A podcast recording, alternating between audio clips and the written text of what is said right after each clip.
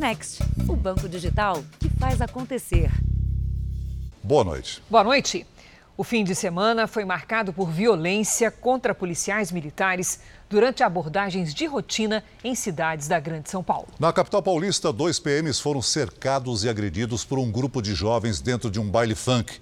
No tumulto, um dos suspeitos acabou baleado. O baile funk fechava a rua na zona norte de São Paulo. Dois policiais militares perseguiam uma dupla que andava de moto sem capacete e com a placa coberta. Acabaram cercados na comunidade. Dezenas de jovens agrediram os policiais com socos e chutes. Garrafas e copos também foram arremessados. Os PMs tentaram revidar, até que dois tiros foram disparados. Que consta, houve um disparo até que me parece acidental por conta do, do, do policial militar, porque você imagina naquele tumulto alguém tentar tomar a arma da, da mão dele, isso pode ter efetivamente acontecido e foi o que foi reconhecido dentro do auto de prisão em flagrante. Depois dos disparos, o grupo se dispersou rapidamente mas logo voltou a arremessar pedras, tijolos e pedaços de madeira do alto das lajes em direção aos policiais. Um dos homens suspeito de agredir o PM foi baleado e levado ao hospital. Ele já tinha passagem por tráfico de drogas, roubo e associação criminosa. Um policial também foi internado. O suspeito recebeu voz de prisão assim que chegou ao pronto-socorro. Ele já teve alta, mas foi solto na audiência de custódia. Vai responder em liberdade por lesão corporal, desobediência, desacato, resistência e apologia ao crime. Mais dois casos envolvendo agressão a policiais militares foram registrados no fim de semana na Grande São Paulo. Em Osasco, um soldado foi hostilizado durante uma abordagem a um motociclista. O jovem que tinha fugido de uma blitz era mantido rendido no chão. Um grupo que estava num bar se aproximou e cercou o policial para tentar libertar o rapaz. O moleque é trabalhador, só tá andando sem capacete. Um homem chega a empurrar o PM. O jovem rendido consegue fugir, mas foi detido por uma viatura na sequência. Na cidade de Itacoaxetuba, um policial rodoviário ficou ferido com gravidade depois de ser atropelado por um motociclista que não obedeceu a ordem de parada no pedágio de uma rodovia. O PM sofreu fraturas em várias partes do corpo. O suspeito, que também ficou ferido, está internado sob escolta policial. Veja agora outros destaques do dia. Supremo dá 48 horas para o governo decidir sobre comprovante de vacinação. Estados Unidos exigem de visitantes teste de Covid 24 horas antes do embarque. Comissão de Valores Mobiliários vai investigar suposto vazamento de informações sobre o preço dos combustíveis. Banda que tocava na Boate Kiss usou fogos em show uma semana antes do incêndio. E na série especial, a vida e as histórias dos pescadores artesanais das águas brasileiras.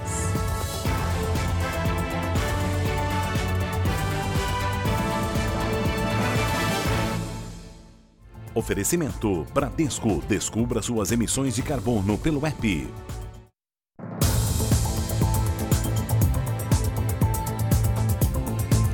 Em Belo Horizonte, um dos acusados de envolvimento na morte de um fisiculturista foi absolvido pela justiça. A faixa no comércio da família é para lembrar o quinto aniversário sem o mais velho dos seis irmãos. Alan Pontelo completaria 30 anos no Natal. É uma forma que nós convidamos o outro a se colocar no nosso lugar. E se fosse o seu filho? Alan foi assassinado no dia 2 de setembro de 2017 nesta boate. Cinco funcionários foram acusados de espancar e estrangular o fisiculturista. O julgamento de um dos seguranças, que seria hoje, foi adiado depois que o réu alegou que está com Covid. Ele teve participação, né? tem diversas provas e a gente está nessa caminhada, nessa luta, buscando por justiça. O chefe de segurança da casa noturna foi absolvido por falta de provas. Em agosto e novembro do ano passado, três seguranças da boate foram julgados todos condenados, um a 11 e os outros dois a 15 anos de prisão. Eles estão presos, mas recorreram e aguardam as apelações. Agora, a família de Alan trabalha para apresentar à Câmara de Vereadores um projeto de lei que tornaria obrigatória a identificação dos seguranças. Segurança trabalhar numerado igual jogador de futebol. Porque hoje, se você se respeitar e você chamar a polícia, você não consegue identificar. Novas revelações sobre as denúncias contra o padre Robson de Oliveira. Assessores teriam tentado barrar a divulgação de uma tentativa de extorsão contra o religioso católico e, para isso, teriam contado com a ajuda de um policial. Padre Robson é suspeito de desviar mais de 100 milhões de reais em benefício próprio. O Jornal da Record teve acesso com exclusividade à gravação de uma reunião que aconteceu entre os policiais que investigavam um suposto crime de extorsão contra padre Robson de Oliveira e a equipe que assessorava o religioso, que não estava presente. O encontro foi em uma das casas do padre, em Trindade, Goiás. O local já foi alvo de busca e apreensão. A gravação foi feita por um dos funcionários da Associação Filhos do Pai Eterno, a AFIP, sem que os policiais soubessem. No encontro, demonstraram preocupação com possíveis reportagens denunciando o padre. Eu falei para a Roane agora cedo sobre a preocupação sua aí. A minha preocupação é o que, que é? Gente, sai, é sempre mais. É, a televisão hoje você não está em tempo. E nós não sabemos todo mundo. De acordo com a investigação, Roane Azevedo seria o braço direito do padre Robson na FIP. É ela quem aparece nas imagens de segurança de um shopping, levando malas para hackers que estariam extorquindo o dinheiro do religioso. Em 2017, os criminosos teriam tido acesso a vídeos íntimos do religioso e exigiram 2 milhões de reais para não publicar o material. Parte da quantia chegou a ser paga usando o dinheiro da doação de fiéis. De acordo com o Ministério Público, Padre Robson e as pessoas próximas a ele teriam receio de que a investigação policial viesse à tona. E por isso, pagaram pelo silêncio dos investigadores. Na reunião de mais de uma hora, a equipe do religioso e os policiais também discutiram estratégias para impedir que a imprensa entrasse no caso. Gente, por exemplo, se a gente antecipasse isso aí, se o padre fosse a público, é, ué, o padre fosse a público, você fosse a público, você falar a versão. Padre Robson só se pronunciou seis meses depois, após uma operação policial. Atualmente, o religioso, Roane Azevedo e outras três pessoas são alvo de um novo pedido de prisão. Dessa vez, feito pela Polícia Federal. A gente está falando de lavagem de dinheiro, de obstrução à justiça, de perícia. A Secretaria de Segurança Pública de Goiás não quis se pronunciar. A Associação Filhos do Pai Eterno informou que as pessoas citadas na reportagem não têm qualquer relação com a FIP. A defesa do padre Robson de Oliveira não atendeu às nossas ligações e nem respondeu às mensagens. Uma promessa feita há mais de 30 anos que se renovou ao longo do tempo, mas até hoje, nada. Moradores de uma cidade na Baixada Fluminense perderam a esperança de que um hospital de emergência seja construído na região. Enquanto isso, mais de 90 milhões de reais foram desperdiçados. Tudo, claro, dinheiro público.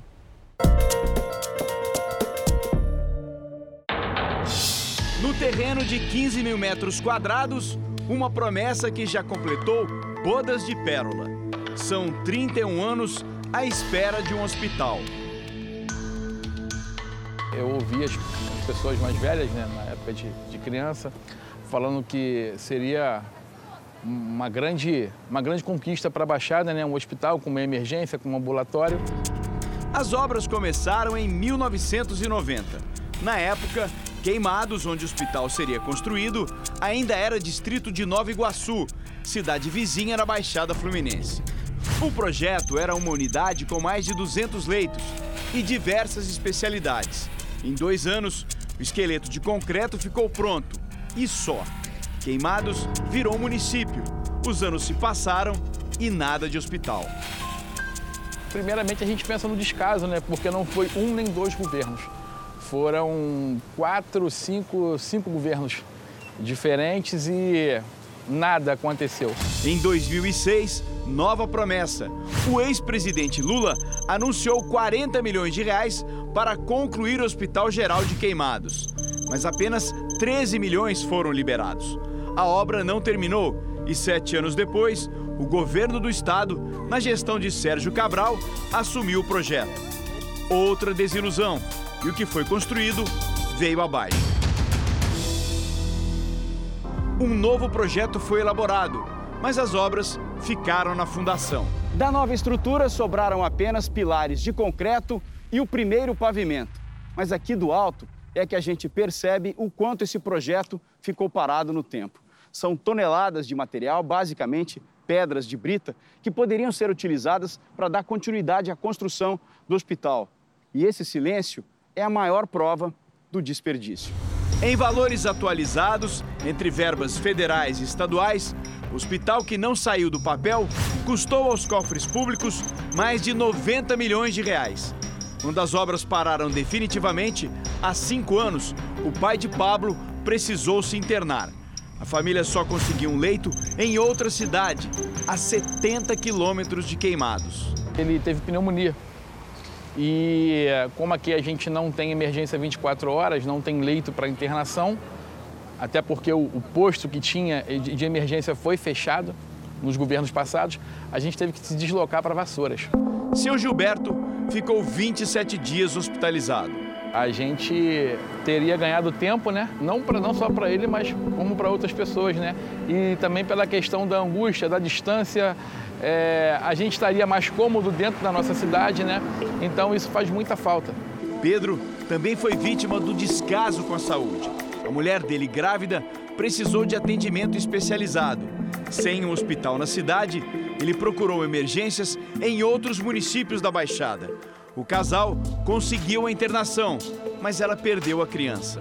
Durante todo esse período, nós não tínhamos pessoas ali que pudessem estar participando de todas as situações dela, pela distância, pela necessidade de deslocamento, é, pela falta de até mesmo condução para chegar no local. Os mais de 90 milhões de reais se perderam no tempo. Com o dinheiro, 68 unidades básicas de saúde poderiam ter sido construídas. Uma rede de atendimento que iria aliviar o sistema público de saúde superlotado da Baixada Fluminense. Você tem um, um, é uma região que tem um número importante de acidentes, violência e a demora no atendimento mais especializado, né, muito provavelmente deve levar é, algumas das pessoas a óbito quando poderiam ter sido atendidas a tempo. A nosso sonho é que fosse uma construção verdadeira, né? algo sólido, algo que a gente pudesse ver não somente as minhas situações, porque a minha situação já aconteceu, mas há talvez hoje pessoas sofrendo precisando de um atendimento e estão impossibilitadas, estão é, é, totalmente descuidadas. Em nota, a Prefeitura de Queimados afirmou ter concentrado todos os esforços e recursos no hospital de campanha da Covid-19 nos últimos 11 meses. E agora o município volta a sonhar com o Hospital Geral, mas precisa de apoio dos governos estadual e federal para a construção e o custeio de equipamentos. A defesa do governador Sérgio Cabral, também em nota, afirma que o governo federal assumiu o compromisso de construir o hospital. O governo do Rio de Janeiro e o governo federal não se pronunciaram. Vamos agora ao vivo, porque o Ministério da Saúde fechou, agora há pouco, no Rio de Janeiro, uma parceria inédita com a Universidade Britânica de Oxford. Quem tem os detalhes é a repórter Priscila Tovic, que acompanhou a cerimônia. Olá, Priscila, boa noite. Oi, Cris. Boa noite para você, boa noite a todos. O Rio de Janeiro vai receber a primeira unidade da Universidade de Oxford, uma das mais renomadas do mundo fora da Inglaterra. O campus brasileiro vai formar novos pesquisadores. A ideia é começar com dois cursos já no próximo ano: um sobre doenças infecciosas e outro sobre desenvolvimento de vacinas. O ministro da Saúde, Marcelo Queiroga, exaltou o trabalho em conjunto com a universidade, que é responsável pelo desenvolvimento da vacina AstraZeneca Oxford, a mais usada aí na imunização dos brasileiros. Cris Celso. Obrigada, Priscila. Os Estados Unidos começaram a aplicar os novos protocolos de segurança para conter a transmissão da variante Omicron do coronavírus. A partir de hoje, quem chega ao país precisa realizar teste de Covid até 24 horas antes do embarque. A cidade de Nova York também anunciou novas medidas. A prefeitura da cidade vai exigir das empresas privadas que todos os funcionários estejam vacinados a partir de 27 de dezembro. Na mesma data, a dose de reforço também passa a ser obrigatória para entrar em locais públicos, como restaurantes e teatros. O passaporte da vacina será ampliado para os maiores de 5 anos de idade. Nos Estados Unidos, as crianças já estão sendo imunizadas. Além das regras de vacinação, os Estados Unidos começaram a impor novos protocolos para quem chega ao país. Todos os viajantes, incluindo crianças a partir de dois anos, precisam apresentar obrigatoriamente um teste negativo de Covid, feito até 24 horas antes do embarque. A medida entrou em vigor hoje. Antes era feito um teste com três dias de antecedência da viagem. Essa mudança vem após a descoberta da variante Omicron. Por outro lado, o doutor Anthony Fauci, principal conselheiro da Casa Branca sobre a pandemia, diz que, por enquanto, a Omicron não deu indícios de ser uma variante que provoque a forma grave da doença. Mesmo assim, segundo ele, é preciso ter cuidado.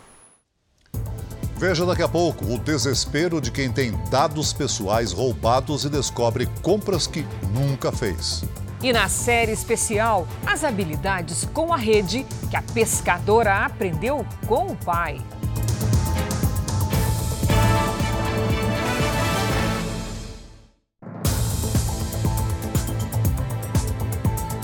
A Comissão de Valores Mobiliários, que é responsável por fiscalizar as práticas de mercado, abriu hoje um processo administrativo para apurar possível vazamento de informações por parte da Petrobras. Neste domingo, o presidente Bolsonaro afirmou que a companhia começaria a reduzir o preço da gasolina a partir desta semana.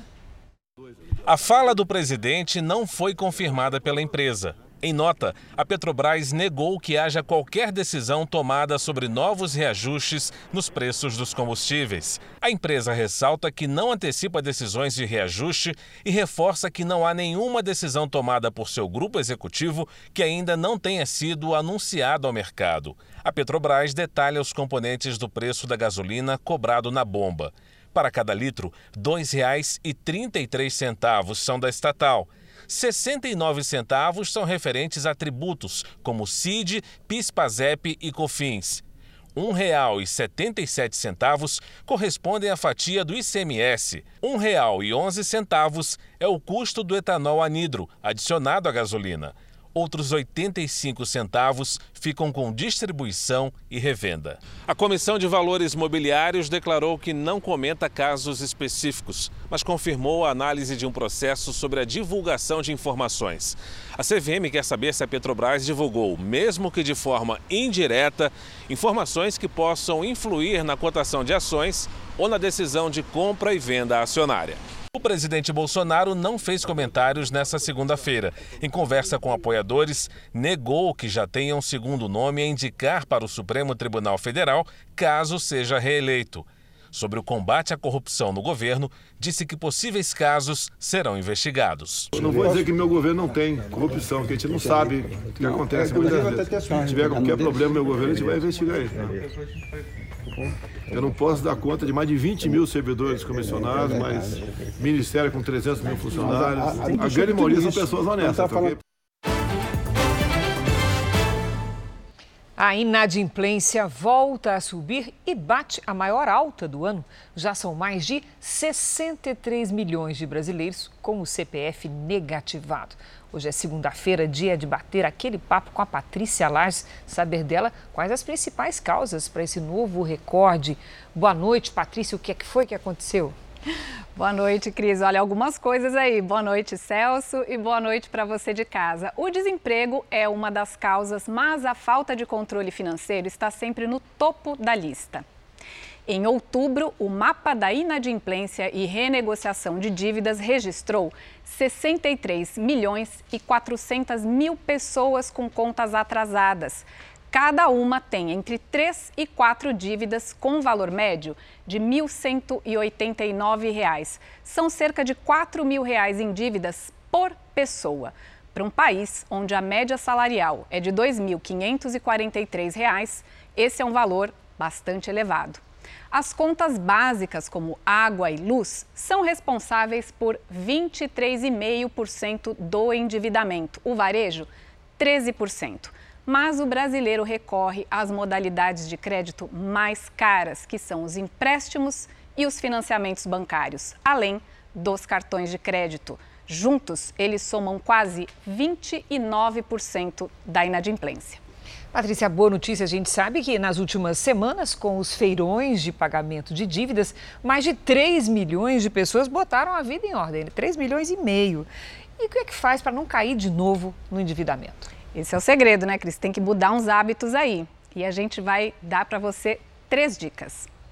Primeiro é fazer um controle financeiro, que nada mais é do que anotar tudo que você recebe, tudo que você gasta, adequando as contas para não gastar mais do que recebe. Segundo, muito cuidado com empréstimos. Se o orçamento já está apertado, ter mais uma prestação vai deixar a situação ainda mais difícil e não fazer compras parceladas sem planejamento. Comprar a prazo pode sim facilitar bastante, mas é preciso considerar o impacto desse parcelamento no orçamento futuro. Cris. Dicas valiosas, Patrícia. Obrigada, boa semana. Veja a seguir. Após ações por mais transparência, ministra do Supremo libera emendas do orçamento secreto. E na série especial, as histórias de pai e filha em pescarias nos rios e no mar.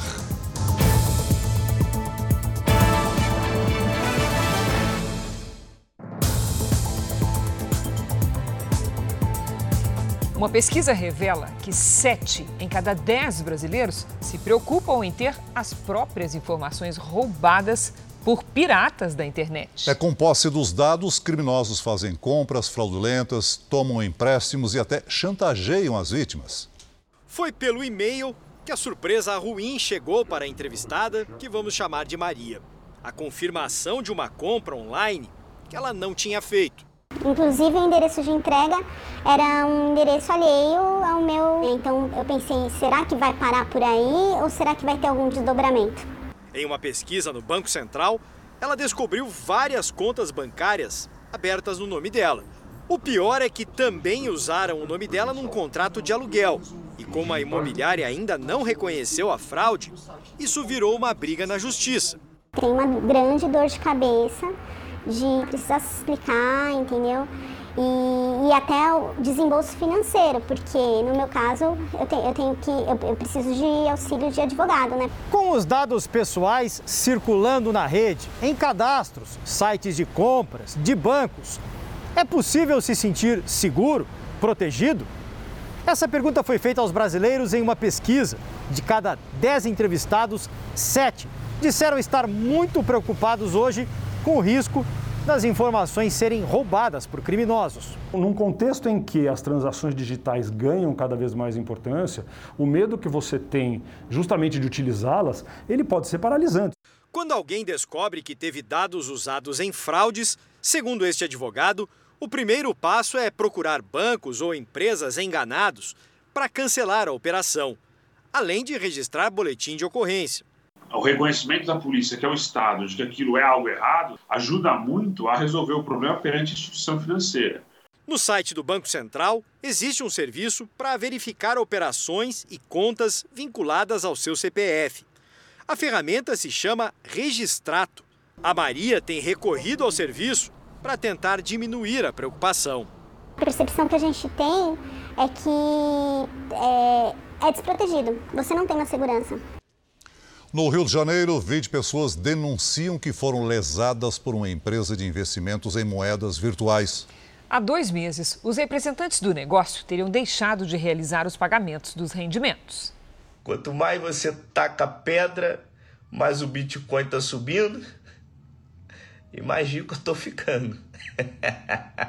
Matheus Santos da Silva seria o dono da MM Consultoria e Mentoria uma corretora financeira especializada em bitcoins. As moedas virtuais que não são regulamentadas pela legislação brasileira. Ele aparece em fotos ao lado de jogadores de futebol e promovendo ações sociais pelo país. E você vai ficar rico sem depender de ninguém. Você vai aprender a investir no mercado ganhando mil, dois mil por cento mensais, porque eu vou te ensinar. Nas redes sociais, usa roupas de marcas famosas, mostra joias e carros de luxo. Mas para esse homem que prefere não se identificar, a tentativa de prosperidade virou dor de cabeça. Ele conta que investiu mais de 50 mil reais na empresa do Matheus e teria ficado no prejuízo. Eu iria é, comprar um, um carro e, e, deixei de comprar esse carro e coloquei o dinheiro lá. Né? E hoje estou devendo empréstimo, né? o nome sujo, justamente por causa da falta do, do pagamento, né? Do, do, do rendimento. Essa advogada representa ele e outras 19 pessoas. Tem pessoas que estão devendo a casa, o carro, tem pessoas que pegaram até valores com a agiota e não conseguiram pagar o agiota. Nós temos uma vítima, né, uma pessoa que o agiota entrou na casa dela, levou algumas coisas e quebrou o resto das coisas e ainda bateu nela. O grupo de investidores diz que agora tenta receber o dinheiro de volta. Eles afirmam que os repasses mensais prometidos por Mateus em contrato teriam sido interrompidos em outubro. Em uma carta publicada na última sexta-feira, a MM explica que conseguiu resolver todas as pendências e que vai trabalhar para cumprir com os compromissos. As denúncias estão sendo registradas na delegacia. Eu estou com pressão alta, estou com insônia. O que eu queria nesse momento era receber o meu aporte raiz para eu pagar, pelo menos é, minimizar o empréstimo que, que eu fiz para comprar um carro e não comprei. Matheus Santos afirmou que as reclamações são apenas do grupo representado pela advogada que aparece na reportagem e que outros clientes não se queixaram.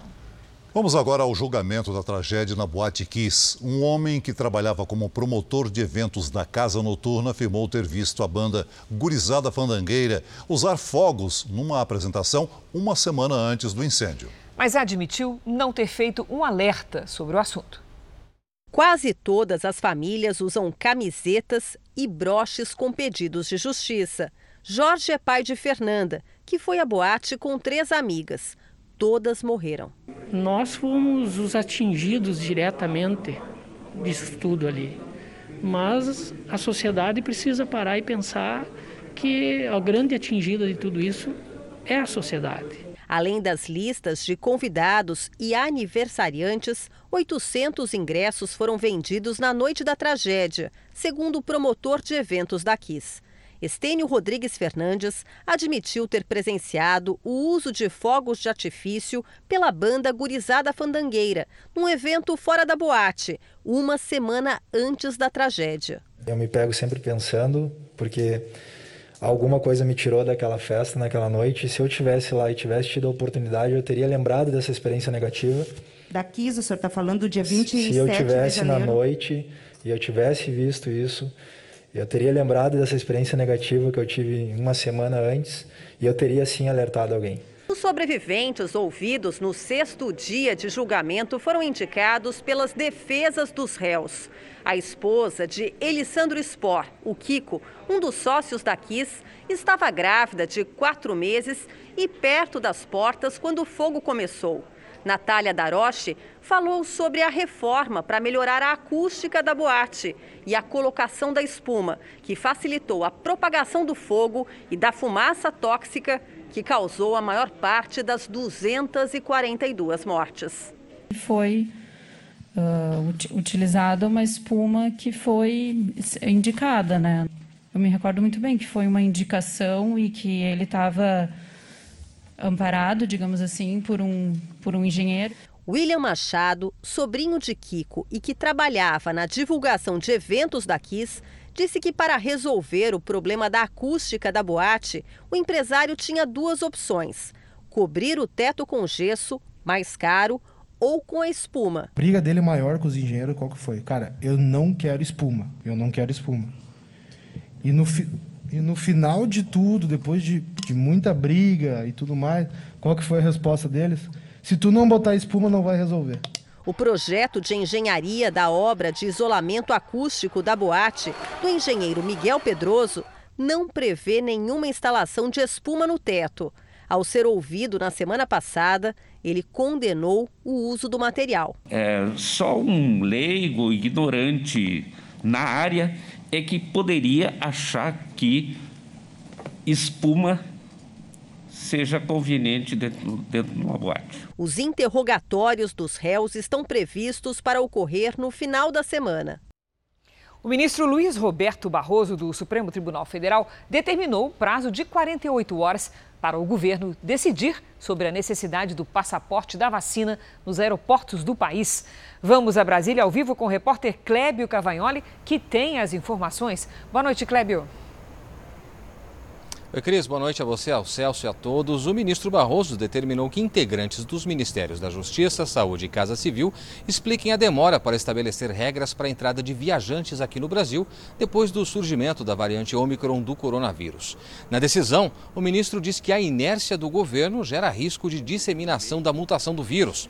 Havia inclusive uma reunião marcada entre os ministérios envolvidos no assunto e também técnicos da Anvisa. Mas esse encontro, Cris e Celso, foi cancelado pouco depois da decisão de de Barroso sem uma explicação oficial. Eu volto com vocês, Cris e Celso. Obrigada, Clébio. Nós vamos continuar em Brasília porque a ministra Rosa Weber, do STF, liberou agora à noite o pagamento das emendas de relator. Vamos conversar com Alessandro Saturno, que tem todos os detalhes. Boa noite, Alessandro. Já veio falar que é fácil. Olá, Cris, Celso, boa noite para vocês e a todos que nos assistem. A distribuição das emendas de relator estavam suspensas por determinação do STF por falta de transparência. Na decisão de agora à noite, a ministra Rosa Weber, ela destacou que o Congresso Nacional aprovou regras na semana passada que dão mais publicidade à distribuição do chamado orçamento secreto. A decisão está vinculada aos atos dos chefes do Poder Legislativo que adotaram medidas para acabar com o sigilo das emendas em até 180 dias. Nesta segunda-feira, a Comissão Mista do Orçamento do Congresso aprovou o texto base do relatório que define as regras para o orçamento orçamento do ano que vem. Foi mantida a previsão de recursos para as emendas do relator, que pode chegar a 16 bilhões de reais. Tudo ainda vai depender da aprovação da PEC dos precatórios. Celso Cris. Obrigada pelas informações, Alessandro. Morreu na madrugada de hoje a atriz Mila Moreira. Segundo amigos, ela teve um mal súbito em Paraty, no Rio de Janeiro. A atriz tinha 75 anos e estava internada no Rio de Janeiro. A família não permitiu a divulgação da causa da morte. Mila começou a carreira nas passarelas desfilando para costureiros famosos como Denner e Clodovil. Ela foi uma das primeiras modelos a atuar na televisão e contava que por isso sofreu preconceito no início. Mila participou de 20 novelas e fez vários filmes. O velório está marcado para amanhã. Faltando 15 dias para o verão, boa parte do país já começou a registrar fortes chuvas. Agora à tarde, um vendaval destelhou diversas casas na Grande São Paulo. Foram 30 minutos de chuva e ventos fortes. Tempo suficiente para deixar ruas alagadas e algumas casas de Barueri, na região metropolitana de São Paulo, ficarem assim, sem parte dos telhados. Já em Belo Horizonte, a Defesa Civil registrou 62 solicitações de vistorias em áreas de risco. Diversos desmoronamentos aconteceram na cidade. Choveu demais, foi uma sombra d'água que eu, apenas a primeira vez que eu vi cair aqui foi essa. Aqui em Porto Alegre choveu forte durante a madrugada desta segunda-feira. Os transtornos foram grandes na cidade. Uma escola de educação infantil ficou completamente alagada e perdeu parte do material de ensino. Eu sinceramente não sei como é que a gente vai sair dessa. Não, não tem mais, acabou tudo. Nessas imagens de câmeras de monitoramento, é possível ver quando um carro é carregado pela enxurrada. Ele chega a bater em outro veículo.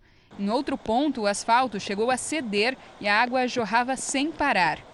Diversas ruas ficaram completamente alagadas. Foi assustador. Assim. E eu tive que cancelar os meus compromissos porque não tinha como sair. E depois de todos esses transtornos no sul e no sudeste, vamos saber com a Mariana Bispo até quando a chuva atinge essas regiões. E aí, Mari, como é que vai ser? Até quinta-feira, pelo menos, viu, Cris? Boa noite para você, Celso, e a todo mundo que está acompanhando a gente aqui. Aqui no satélite é possível ver uma grande quantidade de nuvens de tempestade. Foram essas nuvens as responsáveis pelos temporais desta madrugada. Amanhã, a circulação de ventos no sentido horário, conhecida como baixa pressão, ainda atua. Até quinta-feira, ela ganhará força e receberá o nome de ciclone. No litoral dos três estados do sul, risco de ventos acima dos 70 km por hora. Chuva volumosa com potencial para alagamentos e deslizamentos na Bahia, em Minas Gerais, no Espírito Santo e nos litorais de São Paulo e Rio de Janeiro. Em Goiás e no Distrito Federal, chuva com granizo. No norte e nas outras áreas do Nordeste, pancadas de chuva rápidas. Tempo firme só nas áreas em amarelo do mapa, que pega centro-oeste, sul e parte do Nordeste. Em Curitiba, máxima de 24 graus. No Rio de Janeiro e em Brasília, 28 e 27 graus. Em Salvador, 30. Em Porto Velho, 33 graus. Na capital paulista, risco de temporais amanhã, faz 21 graus apenas. Na quarta, sol e chuva. E ao longo da semana, as máximas não passam dos 25 graus Celsius. E nós começamos o Tempo Delivery de hoje com o um pedido do Eduardo Lima, da cidade de Condado, Pernambuco. Perfeito. Muito obrigada, Eduardo, pela sua participação. Aí em Condado, a semana vai ser de sol e chuva, com máximas que não passam dos 34 graus. Vai estar calor. E agora, Mário, nós seguimos para o norte né, do país com o pedido do Diego. Ele pede previsão para Belém, Pará. Perfeito. Em Belém, Diego, a combinação de sol e chuva também predomina, viu? Máximas entre 31 e 34 graus. Chuva com calor aí nas duas cidades. E você que está assistindo a gente aqui no Jornal da Record, participe também do nosso Tempo Delivery ao vivo. É só marcar a gente com a hashtag Você no JR nas redes sociais. Boa semana para nós. Obrigada, Mari. Você também. Na Indonésia, o vulcão que matou 22 pessoas no fim de semana voltou a entrar em erupção. Mais de 20 moradores seguem desaparecidos. A nova atividade prejudica o trabalho de buscas por sobreviventes. 1.700 pessoas que moravam numa vila próxima ao vulcão Semeru precisaram deixar as próprias casas. Vamos agora com a opinião de Augusto Nunes. Boa noite, Augusto. Boa noite, Cris. Boa noite, Celso.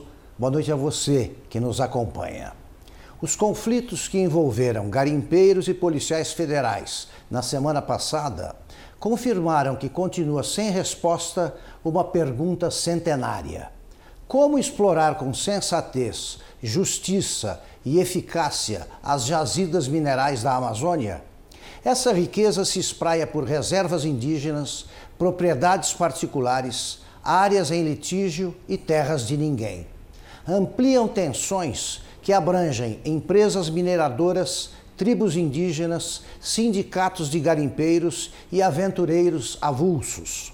Como aperfeiçoar a legislação de modo a atender a tantos interesses simultâneos, sem descuidar de cautelas ambientais e da preservação da floresta?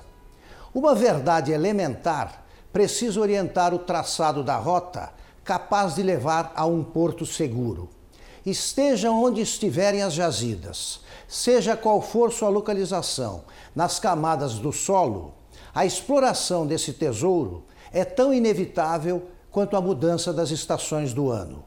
Também por isso, a questão dos minérios da Amazônia não pode ser reduzida a caso de polícia. É um problema especialmente complexo, à espera de uma solução que leve em conta, antes de tudo, os interesses do Brasil. O documentário Agricultoras Violentadas do Jornalismo da Record TV foi o vencedor na categoria Mídia do prêmio CNJ, juíza Viviane Vieira do Amaral. A premiação é concedida pelo Conselho Nacional de Justiça. O documentário exibido no programa Repórter Record Investigação revela histórias de agricultoras vítimas de abuso pelos companheiros. O senhor já agrediu sua ex-mulher? O prêmio escolhe projetos voltados à prevenção e ao enfrentamento da violência contra mulheres e meninas. Desenvolver talentos para ajudar na construção de uma sociedade mais inclusiva. Esse é um dos compromissos da ABADES, a Associação Brasileira de Assistência e Desenvolvimento Social.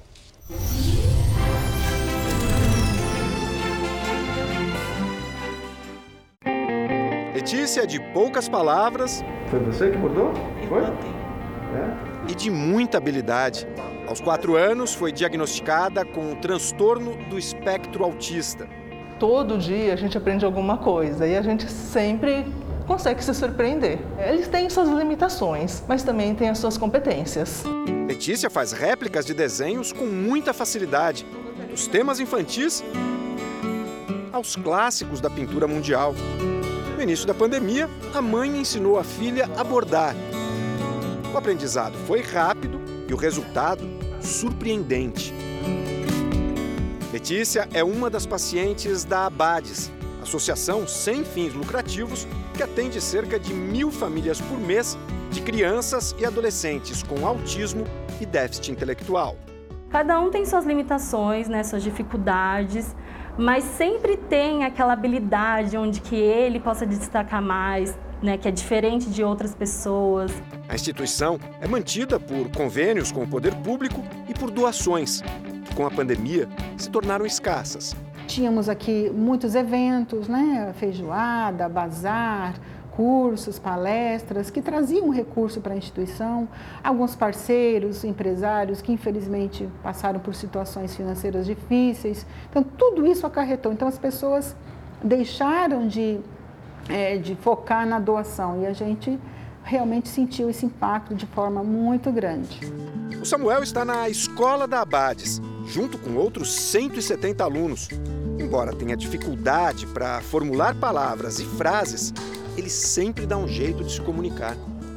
Samuel ele é um, um aluno muito carinhoso, né? Ele é muito galanteador, ele é muito comunicativo, dentro da limitação da dificuldade que ele tem na fala, mas você compreende o que ele quer falar. Aos 14 anos, só consegue escrever o nome copiando as letras, consequência da síndrome de Down e da deficiência intelectual. Mas esse déficit de coordenação motora identificado na sala de aula não se repete em todas as atividades. Se falta habilidade com o lápis, sobra com as baquetas. Você toca um pouquinho para a gente ver, Samuel?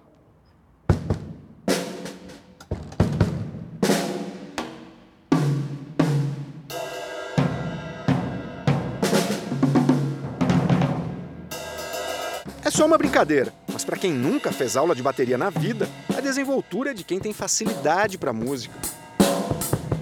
Ele toca mesmo sem a bateria. E ainda explica para o Isaac, o irmão mais novo, como é que se faz com o instrumento. As aulas na Bades trouxeram mais autonomia para o Samuel. Consegue se alimentar sozinho, ele tem as suas vontades, ele, é, uma roupa, ele, ele, ele escolhe a sua roupa. Então, é, isso já, já mudou demais, né? É assim, trabalhando dificuldades e desenvolvendo talentos, que a associação ajuda a construir uma sociedade mais inclusiva.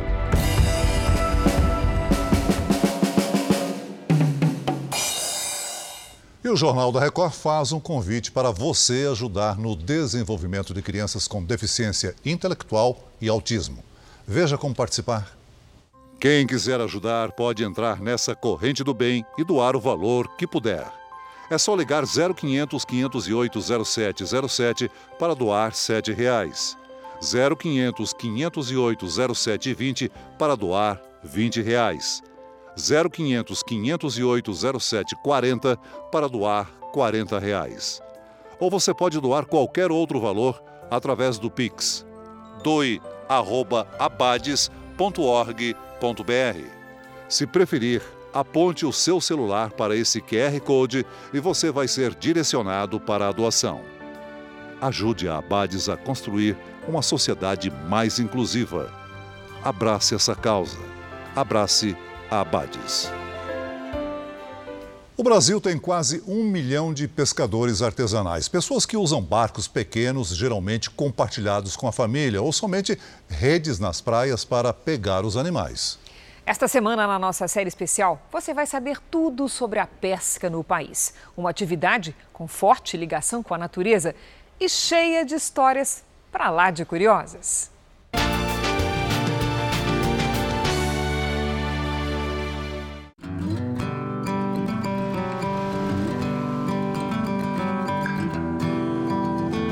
A rotina de milhões de pescadores pelos quatro cantos do Brasil começa cedo.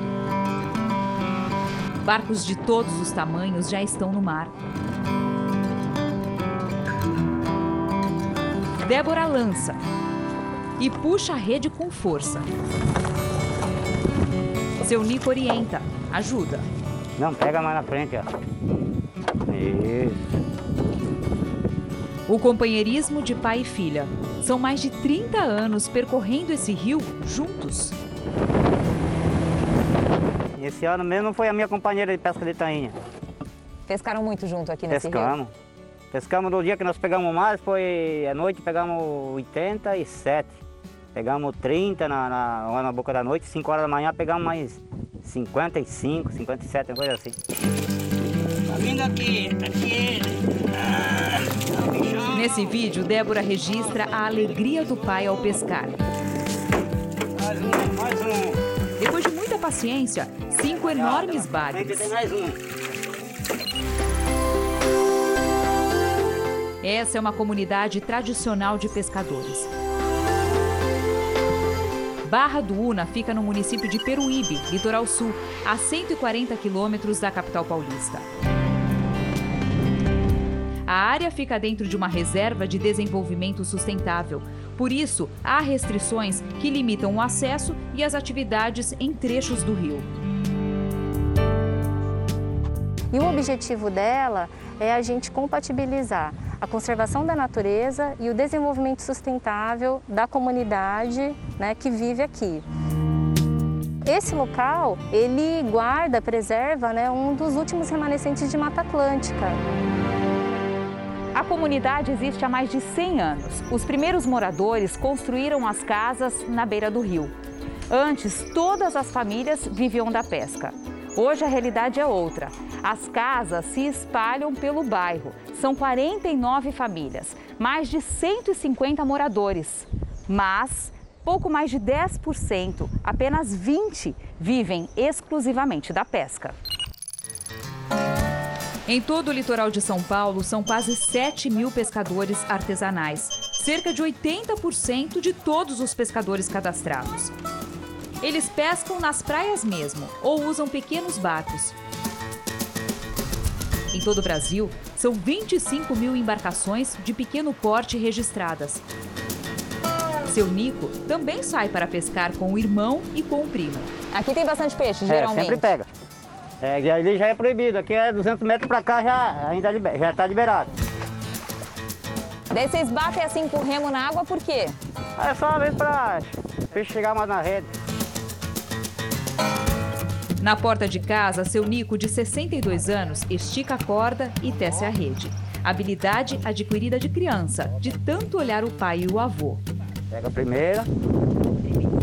E passa aqui Isso, pega pra Isso, isso, pode puxar.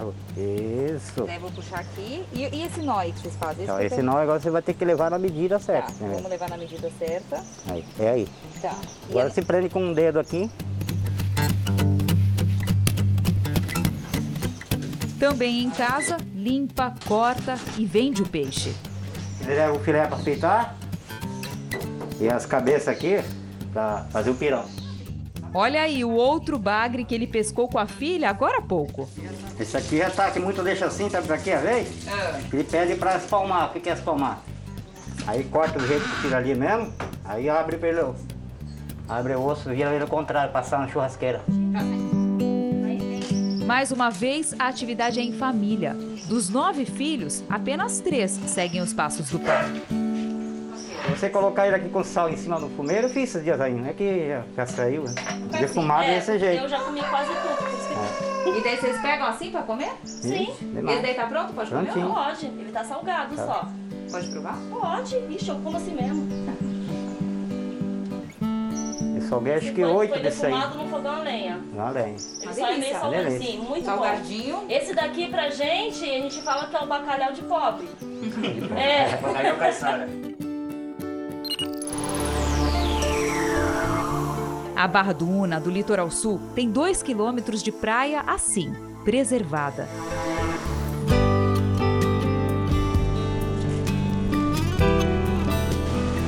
E na água salgada eles também pescam. Débora, uma prima e o irmão tentam cercar os peixes no raso. A técnica se chama picaré. Depende muito da malha da rede, depende da, da água como que tá, se a água está muito clara, se está mais, é, mais escura. Para sair daqui, para viver na cidade, sem, sem ter um emprego bom, eu prefiro ficar aqui ganhando pouco, mas vivendo da pesca, sustentando a minha família. Aos poucos, descobrimos que Débora não sabe só fisgar o peixe. E quando não está pescando, a Débora não fica parada, não. Ela é merendeira na única escola que tem na comunidade. Cozinha sozinha para 12 crianças. Eu estava mais trabalhando como merendeira do que como pescadora.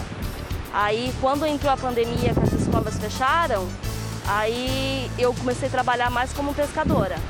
Na escola, a pesca e a tradição caiçara são lições gostosas de aprender e cultura fácil de transmitir. Seu Pedro é um dos que tem muito a ensinar. Aos 67 anos, ainda passa madrugadas no rio atrás do sustento. A pescaria é uma coisa, é um braço direito da gente aqui, né? Com muita experiência, diz que hoje em dia até os peixes mudaram. Porque hoje o peixe também ficou esperto.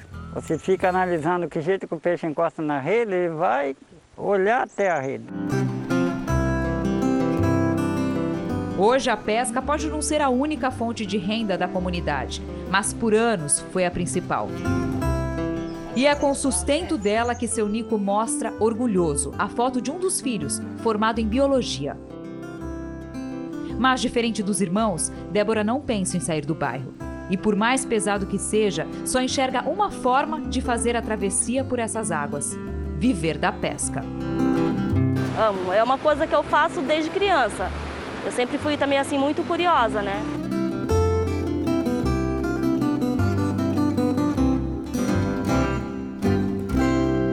Jornal da Record de hoje termina aqui. À meia-noite e meia tem mais Jornal da Record. Fique agora com a Bíblia. Episódio de hoje: Abrão no Egito. A gente se vê amanhã. Até lá. Boa noite e até amanhã.